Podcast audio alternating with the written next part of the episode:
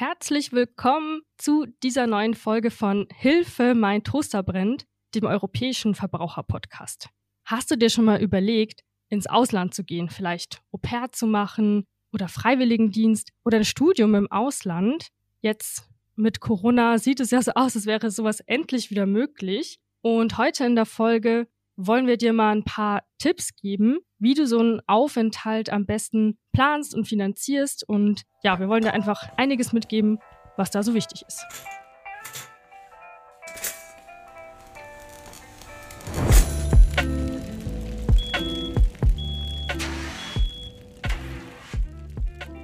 Heute in dieser Folge haben wir zwei Gäste sogar zu uns eingeladen.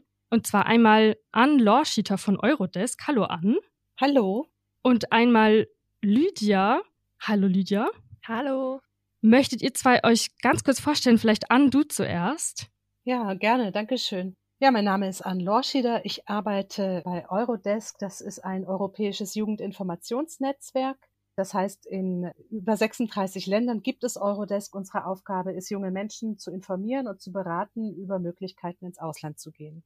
Und Lydia Kaber, ich bin auch super froh, dass du heute auch mit dabei bist. Du warst nämlich selber im Ausland unterwegs und kannst uns jetzt sogar mal von der ganz praktischen Seite deine Erfahrungen ein bisschen teilen.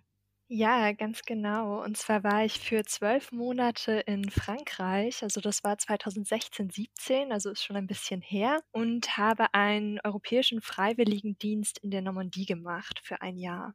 Und genau, das war eine super tolle Erfahrung eigentlich auf allen Ebenen, also sowohl vom beruflichen her, weil ich hatte dabei die Gelegenheit, in ganz viele verschiedene Tätigkeiten reinzuschnuppern. Also ich habe einen Freiwilligendienst bei einem Städtepartnerschaftsverein gemacht, also der sich um die Städtepartnerschaft zwischen Dörfern in Frankreich und in Deutschland gekümmert hat. Und dabei hatte ich die Gelegenheit, sowohl in Grundschulen zu arbeiten als auch in Oberschulen als auch in einer Bibliothek und genau und konnte dadurch in ganz viele verschiedene Berufsfelder reinschnuppern. Und genau, aber auch abgesehen vom beruflichen ist so ein Freiwilligendienst einfach eine ganz, ganz tolle Zeit und ich bin super viel gereist, habe viele, viele Leute kennengelernt und habe halt auch einfach das Land Frankreich total gut und auf total tiefe Art kennengelernt. Das hört sich super spannend an ich bin noch so aus der Zeit, äh, ich hatte leider nicht die Möglichkeit, nach der Schule reisen zu können, weil ich noch meinen Zivildienst damals machen musste. Wie bist du darauf gekommen zu sagen, nach der Schule, dass du, dass du so einen Freiwilligendienst machen willst? Also der erste Grund war eigentlich, dass ich einfach immer Sprachen mochte in der Schule und mir gerade bei Französisch irgendwie dachte, dass mich das total frustriert, dass ich immer total viel nachdenken muss beim Französisch reden über die Grammatik und dass ich es einfach toll fände, einfach fließend und ohne vorher nachdenken zu müssen, Französisch reden zu können. Das war der ursprüngliche Grund, weswegen ich so dachte, hey, ich will eigentlich unbedingt ins Ausland nach dem Abi. Und genau dann habe ich halt angefangen, mich über die verschiedenen Möglichkeiten zu informieren. Also da gibt es ja eine riesige Palette mittlerweile an Sachen, die man machen kann. Aber mir hat dann die Idee vom Freiwilligendienst eigentlich am besten gefallen. Also, dass ich eine tolle Zeit im Ausland habe, aber auch gleichzeitig andere Leute dort vor Ort davon profitieren können.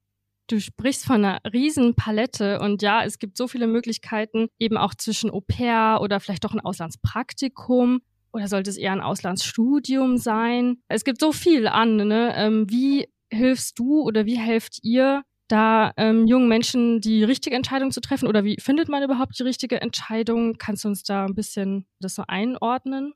Mhm. Ja, also Lydia ist ein sehr gutes Beispiel für viele junge Menschen, die so auf der Suche sind nach ihrem Weg ins Ausland. Bei manchen dauert es länger, bei anderen weniger lang, äh, für sie herauszufinden, was sie möchten.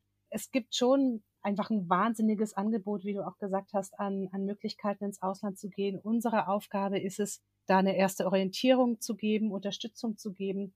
Einerseits haben wir da unsere Webseite raus von zu Hause, wo man sich erkundigen kann, was es alles so für Möglichkeiten gibt. Da haben wir zum Beispiel auch den Auslandskompass, über den man für sich rausfinden kann, welches Programm, welche, welches Format passt überhaupt zu mir und sich dann da tiefer reinarbeiten kann. Und auch zu allen Formaten haben wir Infos über Organisationen, die ins Ausland entsenden. Das ist also das eine, unsere Webseite. Und der andere Pfeiler, den wir haben, ist unser Netzwerk in Deutschland. Wir haben 50 Partner in ganz Deutschland, Eurodesk Beratungsstellen, die auch vor Ort persönliche Beratungen anbieten, wo man vorbeikommen kann, wo man anrufen kann und sich dann individuell beraten lassen kann. Das heißt, es ist für jeden was dabei, entweder digital oder persönlich. Wir sind natürlich auch bei Messen und anderen Infoveranstaltungen dabei und versuchen so über verschiedene Kanäle einfach bekannter zu machen, dass es uns gibt, dass wir neutral auch beraten. Also wir sind keine Entsendeorganisation, wir haben keine kommerziellen Interessen. Dadurch, dass wir öffentlich gefördert sind, haben wir die Möglichkeit, kostenlos und neutral und persönlich zu beraten. Und da kann jeder bei uns anrufen oder eine E-Mail schreiben oder eben bei einem unserer Partner vorbeikommen und sich da die Infos, äh, die Infos bekommen, die er oder sie braucht. Da können wir wirklich ganz äh, individuell zugeschnitten eigentlich jedem weiterhelfen, zumindest mehr Orientierung zu bekommen. Was gibt es und dann auch herauszufinden, was passt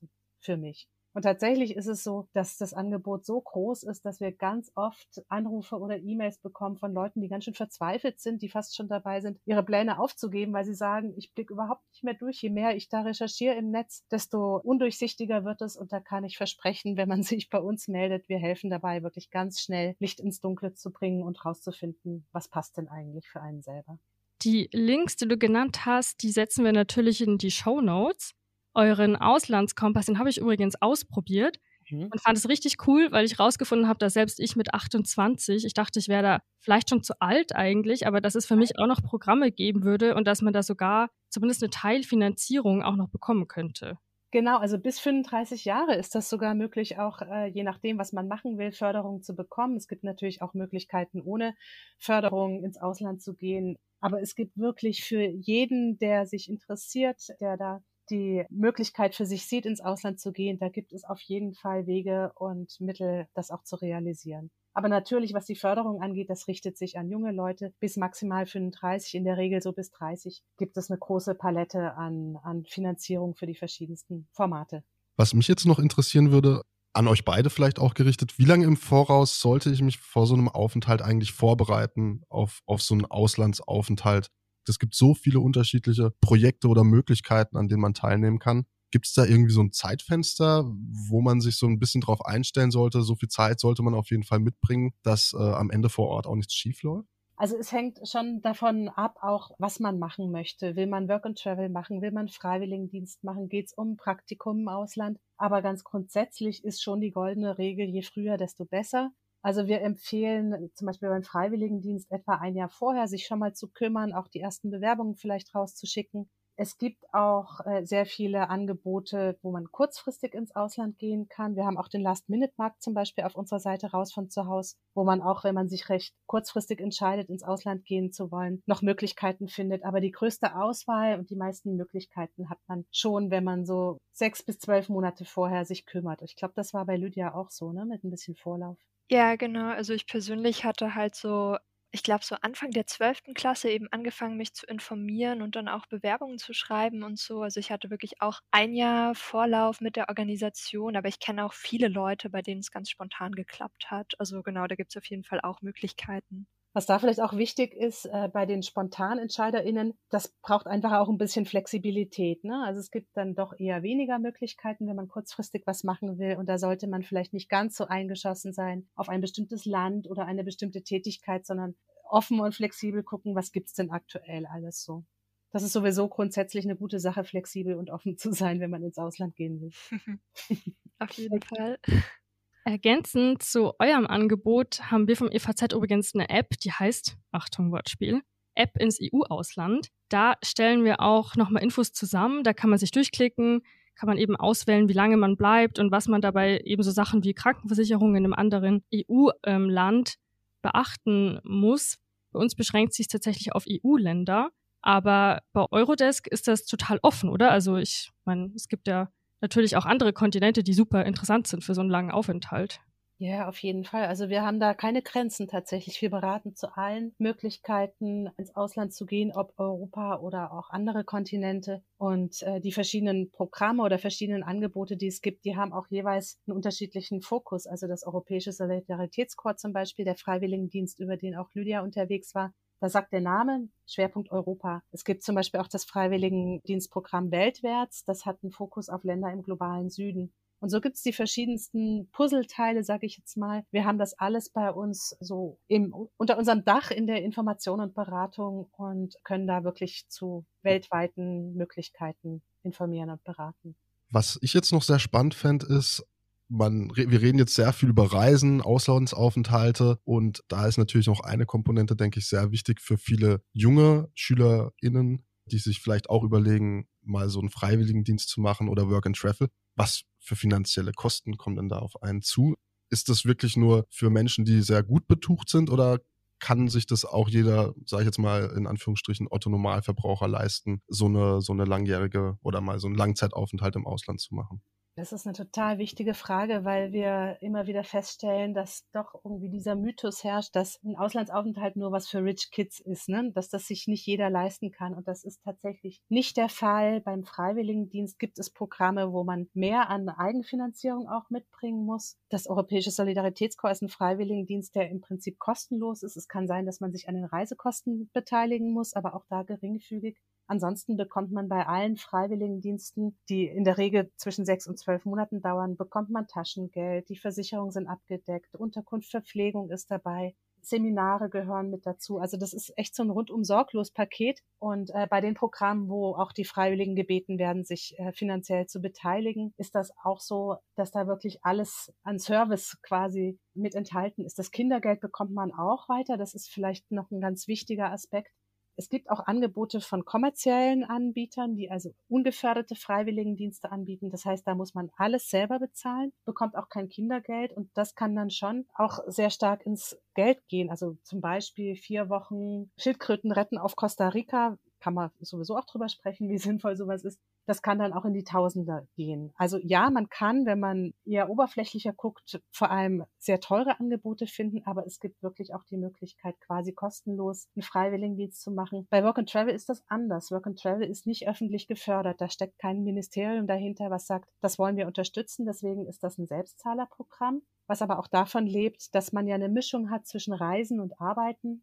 Das heißt, man verdient Geld während der Work-Phasen. Aber auch da sollte man sich im Klaren sein, wenn man Work and Travel machen will. Man braucht auf jeden Fall auch ein Budget, das man mitnehmen muss ins Ausland. Es gibt Länder zum Beispiel, wo man bei der Einreise nachweisen muss, dass man zum Beispiel 2000 Euro auf dem Bankkonto hat. Das ist schon auch kann kostenintensiv sein, aber es kommt immer auch darauf an, wie, so, wie man die Zeit verbringt dann im Ausland, ob man alles mitnehmen will, was es so an touristischen Highlights gibt oder eher dann local unterwegs ist. Ihr hattet vorhin auch angesprochen, wenn man ins Ausland gehen möchte, ist Flexibilität ein Thema. Lydia, wie war das bei dir, als du ins Ausland gegangen bist? Mit was für einer Ein oder was für eine Einstellung sollte man haben? Also kann man sich da jetzt vorstellen, dass man da schöne Städtetrips machen kann, ein paar Insta-Posts äh, machen kann oder muss man da schon auch richtig mit anpacken? Oh, das ist schwierig zu sagen. Also das kommt völlig auf das Freiwilligendienstprogramm an, denke ich. Aber also ich würde sagen, man braucht auf jeden Fall eine gewisse Grundoffenheit und Grundflexibilität, aber insgesamt kommt das auch auf jeden Fall von ganz alleine mit der Zeit, muss man sagen. Also ich war auch sehr viel weniger offen und flexibel, glaube ich, als ich ins Ausland gegangen bin und habe dann mit der Zeit einfach gemerkt, wie viel anpassungsfähiger ich geworden bin und wie ich mich einfach an total unerwartete Situationen anpassen konnte und eigentlich mit allem umgehen konnte. Und das hat mich dann auch total bestärkt auf eine Art, glaube ich, und ähm, hat auch voll dazu geführt, dass ich viel selbstbewusster geworden bin, weil ich mir dann einfach dachte, dass ich, dass mir das einfach gezeigt hat, dass ich eigentlich alles schaffen kann und dass es eigentlich gar keine wirklichen Hindernisse gibt. Wow, also hat es dir persönlich richtig viel gebracht, so wie das klingt. Auf jeden Fall. Ja, super. Magst du uns vielleicht so ein konkretes Beispiel mal geben? Ich bin da so neugierig. Was waren so eine Situation, die du schwierig fandest oder aus der du dann total viel gelernt hast? Eine Sache, die mir zum Beispiel mal beim Reisen passiert ist, ist, dass ich mit einer Freundin irgendwie unterwegs in die Bretagne war und wir hatten irgendwie schon einen relativ späten Zug abends mit, glaube ich, zweimal umsteigen oder so und dann haben wir unseren ersten Zug verpasst oder so und deswegen haben wir dann all unsere Anschlüsse verpasst und dann sind wir halt einfach mal an einem Freitagabend um 21 oder 22 Uhr in Rennes, also der Hauptstadt der Bretagne, gestrandet und konnten eben nicht weiter nach Brest, wo wir eigentlich hin wollten und ich weiß noch, das wäre vor dem Freiwilligendienst, glaube ich, für mich total das Drama und eine super stressige Situation gewesen. Aber in dem Moment haben wir da eigentlich einfach so ganz entspannt, äh, schulterzuckend eben alle Leute angeschrieben, die wir so kannten, die irgendwie Leute in Rennen kannten. Und dann hat sich das total schnell und entspannt organisiert, dass wir eben einfach bei einem anderen Freiwilligen in seinem winzigen Wohnheimszimmer übernachtet haben. Und das war dann am Ende noch total der tolle Abend. Einfach solche Sachen, die mich eben früher total gestresst hätten und mit denen ich dann irgendwie super flexibel und anpassungs anpassungsfähig umgehen konnte. Das ist ja mal der beste Beweis dann, dass man ja, sich da ganz schön verändern kann, auch auf kurze Zeit. Und Lydia, wie war das bei dir? Bist du eigentlich über ein organisiertes Programm oder über einen Veranstalter gegangen oder hast du alles selber organisiert? Und vielleicht kannst du an uns dann auch nochmal sagen, wie man überhaupt so seriöse Anbieter erkennt. Beim Europäischen Solidaritätskorps funktioniert das so, dass du dir erstmal eine Entsendeorganisation suchst. Also genau, da hatte ich einfach eine Organisation in Berlin, die mich entsendet hat und danach suchst du dir dann selbst ein Projekt in so einer großen Datenbank mit Freiwilligendienstprojekten in allen möglichen europäischen Ländern zu allen möglichen Themen. Also je nachdem, ob du dich zum Beispiel für Sport oder Kultur oder für die Arbeit mit Menschen mit Beeinträchtigungen interessierst organisierst. Zu dem Thema der Organisation, das ist auch wirklich wichtig. Gerade auch viele Eltern melden sich diesbezüglich bei uns, die da in der Recherche sind. Was taugt so für mein Kind? Also bei den Freiwilligendiensten, bei den geförderten Freiwilligendiensten ist es so, dass da jeweils ein Programm dahinter steckt, wie jetzt bei Lydia das Europäische Solidaritätskorps oder auch Weltwärts oder andere. Und da bewirbt man sich dann also bei einer Entsendeorganisation in Deutschland die einen vermittelt ins Ausland. Teilweise sucht man auch eine Aufnahmeorganisation im Ausland, aber das ist abhängig von dem Programm. Das heißt, man geht immer über eine Organisation bei einem geförderten Freiwilligendienst ins Ausland, die auch dann den ganzen, die ganze Zeit über zur Verfügung steht im Fall von irgendwelchen unerwarteten Dingen. Die aber, möchte ich auch dazu sagen, das hat Lydia ja auch gerade schön geschildert, die gehören dazu. Also ein Teil dessen, was ein Auslandsaufenthalt ausmacht, ist, dass Dinge passieren, die man nicht vorhersehen kann an denen man auch wächst. Und das ist auch die, die Erfahrung, die wir auch durchweg machen. Wer ins Ausland geht, wer länger ins Ausland geht, der kommt gewachsen zurück, der kommt reifer zurück und der hat ganz viel gesehen und erlebt, was, was auch teilweise das ganze Leben lang auch von Bedeutung ist. Und da ist es einfach auch wichtig, in, in, den, in vielen Fällen ist es wichtig, eine Organisation im, im Hintergrund zu wissen, die da ist, wenn, wenn was wirklich schief läuft. Da muss man je nachdem, was man macht, gucken, ob das für einen passt. Also Work and Travel kann man selbst organisiert machen, kann man aber auch über eine Vermittlungsorganisation machen. Und wir haben auf unserer Raus von zu Hause Seite da auch aufgeführt, wozu braucht es überhaupt eine Vermittlungsorganisation, in welchen Fällen macht das Sinn und wo finde ich die auch was macht eine seriöse Organisation aus, worauf sollte ich achten, weil da sollte man im Vorfeld schon auch ein Augenmerk drauf legen. Das gehört zur Vorbereitung mit dazu und deshalb ist ein Vorlauf in der Vorbereitung zu haben einfach sinnvoll, um sich in Ruhe einen Überblick zu verschaffen. Nicht nur, was gibt's an Möglichkeiten, sondern auch, was gibt's an Organisationen, die da für mich in Frage kommen können es ist halt ein Dschungel. Es ist ein Dschungel an Angeboten, an Organisationen und das kann ganz schnell unübersichtlich werden. Und deshalb ist es wichtig, im Vorfeld da ein bisschen Zeit und Energie zu investieren. Gibt es denn da auch eine Aufenthaltsdauer, die du empfehlen würdest, wo sich so ein Langzeitaufenthalt wirklich lohnt? Also das hängt schon auch davon ab, zum Beispiel, wie alt die jungen Leute sind. Es kann total sinnvoll sein, drei Wochen für eine Jugendbegegnung in den Sommerferien ins Ausland zu gehen, um die ersten internationalen Erfahrungen zu machen, um auch noch bevor man 18 ist, Auslandserfahrungen zu machen, weil man muss leider sagen, dass viele der Möglichkeiten erst ab 18 Jahren offen stehen. Aber da gibt's eben solche Dinge wie Jugendbegegnung oder auch Workcamp, die man vorher machen kann, auch Schulaufenthalt im, im Ausland. Und es muss gar nicht äh, sein, dass kurz ins Ausland zu gehen unbedingt schlecht ist. Es kommt immer drauf an, was und in welchem Kontext. Also ich würde jetzt schon recht pauschal sagen, wenn man interessiert an Umweltthemen ist, ist es vielleicht nicht das, das Allerbeste zu sagen, ich steige in den Flieger, gehe zwei Wochen nach Costa Rica und rette dort Schildkröten man muss schon immer äh, das gesamte Bild sehen. Und äh, ich würde sagen, in diesem Zeitfenster, in dem viele junge Menschen stecken, nämlich nach der Schule und vor äh, Studium oder Ausbildung, würde ich auf jeden Fall empfehlen, nehmt euch Zeit. Also sechs Monate, ein Jahr, das ist keine Zeit, wenn du es auf dem Leben siehst. Und da kann so viel passieren, so viele wichtige Dinge. Wir erleben es oft, dass junge Leute sagen, ja, aber ich will keine Zeit verlieren. Und wir sagen dann immer, ja, aber du gewinnst doch ganz viel. Das ist ja kein Zeitverlieren. Insofern mein Appell ist, wenn man es gut einbinden kann in, in sein Leben, nehmt euch sechs, am besten zwölf Monate, nehmt euch die Zeit, um da ohne Stress wirklich woanders einzutauchen und ihr werdet sehen, das wird sich auf jeden Fall lohnen.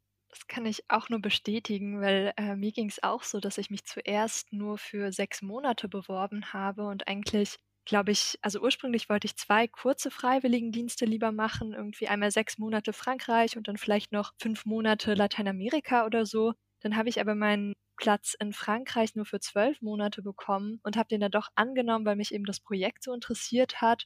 Und im Nachhinein muss ich sagen, dass ich nach sechs Monaten eigentlich gar nicht weggewollt hätte und dass es total schön war, eigentlich zwölf Monate zu bleiben, weil man dann eben auch viel mehr Zeit hat, sich wirklich einzuleben, Leute kennenzulernen, auch irgendwie so diese Erfahrung zu machen, mal Teil von einem anderen Ort zu werden. Und genau dadurch sind einfach die Beziehungen auch viel stärker geworden. Also ich habe halt auch heute noch Kontakte zu den Leuten aus meinem Projekt und zu meiner damaligen Gastfamilie. Bin auch von Zeit zu Zeit nochmal dort und das ist halt total schön zu sehen so. Und ich weiß nicht, ob das so wäre, wenn ich nur für kürzere Zeit dort gewesen wäre ich finde das wirklich super mega spannend. Ich finde das auch richtig cool, dass du so einen Auslandsaufenthalt gemacht hast. Ich im Nachhinein, wenn ich es hätte machen können, ich hätte es wahrscheinlich auch sehr gerne gemacht, weil man da einfach so viel mitnimmt für sein Leben und wie du es gesagt hast, an hochgerechnet auf, auf, auf sein Leben ist ein Jahr wirklich nichts. Und ich denke, da kann man wirklich so viel mitnehmen, so viel Neues kennenlernen, sich selbst neu kennenlernen. Ich finde das wirklich eine super coole Sache. Also Jonas, auch du ne, hast die Möglichkeit.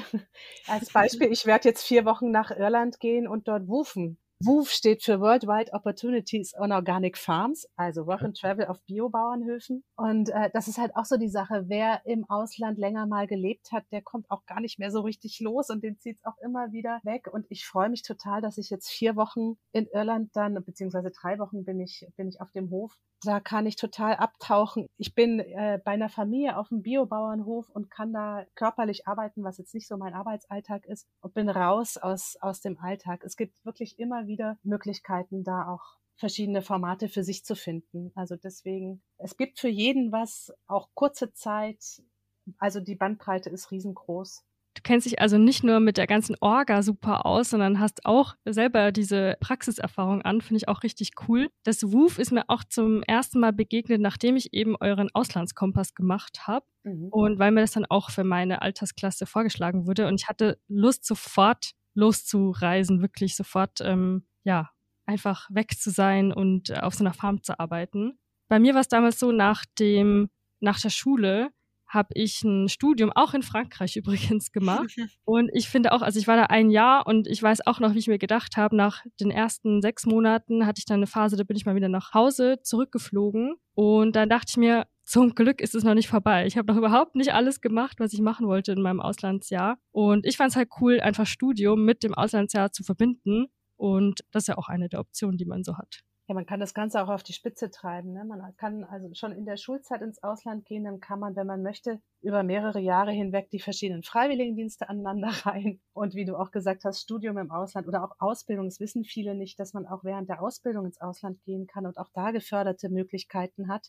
Also das ist natürlich jetzt ein bisschen witzig gemeint. Man kann da jahrelang solche Sachen machen, aber wirklich, es gibt da eine riesen Bandbreite und das eine schließt auch das andere nicht aus. Wir bekommen oft mit, dass es Jugendliche gibt, die fangen mit einer Jugendbegegnung an, sind drei Wochen irgendwo, zum Beispiel in Spanien oder auch woanders in einer internationalen Gruppe unterwegs und dann sagen sie, okay, und jetzt möchte ich ein Jahr machen, machen Freiwilligendienst und danach Ausbildung oder Studium teilweise im Ausland. Und äh, so kann man wirklich eine nach der anderen schönen Erfahrungen da auch aneinander rein. Wir haben jetzt auch relativ viel über Langzeitaufenthalte gesprochen. Du hattest es kurz mal angerissen. Kurzzeitaufenthalte ist aber auch ein Thema, was möglich ist. Gibt es da irgendwelche Sachen, auf die man oder die man beachten sollte oder die wichtig sind für Leute, die sich vielleicht nur für, für so einen kurzen Auslandsaufenthalt entscheiden möchten? Worauf man achten sollte, ist auf jeden Fall natürlich der, der Kostenaspekt. Da gibt es viele Anbieter, die Kurzzeitaufenthalte anbieten. Ich würde immer dazu raten, nach gemeinnützigen Organisationen zu schauen. Es gibt verschiedene Dachverbände zum Beispiel, die, die sich zusammengeschlossen haben und da Qualitätskriterien erarbeitet haben. Darauf kann man auf jeden Fall achten. Was ist das für eine Organisation? Hat die ein Qualitätssiegel? Ist sie in den Dachverband angeschlossen. Und ansonsten hat man, glaube ich, so die Qual der Wahl. Ne? Ist es eher eine Sprachreise? Ist es eher ein Workcamp? Ist es eher eine Jugendbegegnung? Ist es ein Schulaufenthalt? Da sollte man für sich klar werden, was interessiert einen am meisten. Ich glaube, das ist so das Schwierigste, am Anfang festzulegen, okay, das ist es jetzt. Und da kann ich wieder nur sagen, stehen wir gerne zur Verfügung, um bei diesen Überlegungen auch zu unterstützen, um rauszufinden, was passt zu mir und äh, da die ersten Schritte zu gehen. Ich nehme jetzt aus unserem Gespräch mit, dass wenn man Bock hat, in anderen Ländern was zu erleben, dass man das auf jeden Fall machen sollte und dass man sich nicht von zu viel Information oder ja, von den Hürden bei der Organisation vielleicht und solchen Dingen sich abschrecken lassen sollte. Und dass es eben Ansprechpartner, wie du ganz richtig meintest, wie eben euch bei Eurodesk, dass es die gibt und dass man auf jeden Fall Hilfe bekommt. Habt ihr denn noch abschließende Worte für uns auch im Hinblick auf die Zeit an oder Lydia? Was nehmt ihr mit aus unserem Gespräch heute? Also ich würde sagen, ich nehme auf jeden Fall noch mit, dass wie du ja meintest, ein Auslandsaufenthalt eigentlich immer eine ganz tolle Idee ist und die einzige kleine Gefahr, die es dabei gibt, würde ich sagen, ist, dass es total süchtig macht. Also sobald man irgendwie einmal weg war für längere Zeit, äh, kann man irgendwie gar nicht mehr aufhören und sucht dann später immer nach weiteren Möglichkeiten, irgendwie nochmal ins Ausland zu gehen. Also so ging es euch ja auch an, Nina und mir genauso. Also ich habe dann auch noch Erasmus-Studium und Erasmus-Praktikum später gemacht. Ich würde sagen, das ist die einzige kleine Gefahr, der man sich bewusst sein sollte. Die Nebenwirkung. genau. Ja, was ich mitnehme, ist, was, was oft passiert in Gesprächen, nämlich, dass es sehr, sehr viele Leute gibt, die Interesse haben, die aber auch gar nicht so richtig wissen, was es alles an Möglichkeiten gibt. Das habt ihr, Nina und Jonas, ja auch so ein bisschen anklingen lassen. Also viele Leute haben Lust, ins Ausland zu gehen, aber sind sich gar nicht so richtig im Klaren, nicht nur, was es für Möglichkeiten gibt, sondern dass für sie selber auch es Möglichkeiten gibt. Und deshalb ist für uns diese Informations- und Beratungsarbeit so wichtig, um die Infos rauszubringen, dass es für jeden was gibt und dass das nicht um, um den Geldbeutel geht oder dass es auch nicht um zehn Jahre gehen muss, und das war wieder eine gute Bestätigung, dass es tatsächlich so ist, dass die Welt voller Menschen ist, die wollen und die vielleicht dann, wo wir vielleicht einen Beitrag dazu leisten können als Eurodesk, dass dann immer mehr Menschen solche Erfahrungen machen können. Ich hoffe, dass dir Hörerin oder dir Hörer diese ganzen Infos weitergeholfen haben und vor allem, dass es auch Motivation für dich ist, dass du das Thema Auslandsaufenthalt in Angriff nimmst. Wir verlinken, wie gesagt, alle wichtigen Links bei uns in den Show Notes. Und wenn du jemanden kennst, vielleicht auch, der noch so hadert oder plant, ins Ausland zu gehen, dann schick diese Folge auf jeden Fall weiter. Und natürlich noch ein großes Dankeschön an Lydia und Ann für eure Erfahrungsberichte. Es war wirklich ein super spannendes Gespräch. Ich habe sehr viel mitgenommen. Und ja, vielen Dank, dass ihr euch die Zeit genommen habt. Und äh, vielleicht hören wir uns ja nochmal in der nächsten Folge, wer weiß. Und in diesem Sinne vielen Dank an euch beide. Danke Super auch. gern. Danke für die Einladung. Gerne, gerne. Und auch danke an Nina, dass du uns hier so toll durch dieses Gespräch geführt hast. Du hast ein bisschen mehr geredet als ich. ich muss ein bisschen meine Stimme schonen. Und äh, wie Nina gesagt hat, wir freuen uns, wenn du nächstes Mal wieder reinhörst. Und bis dann.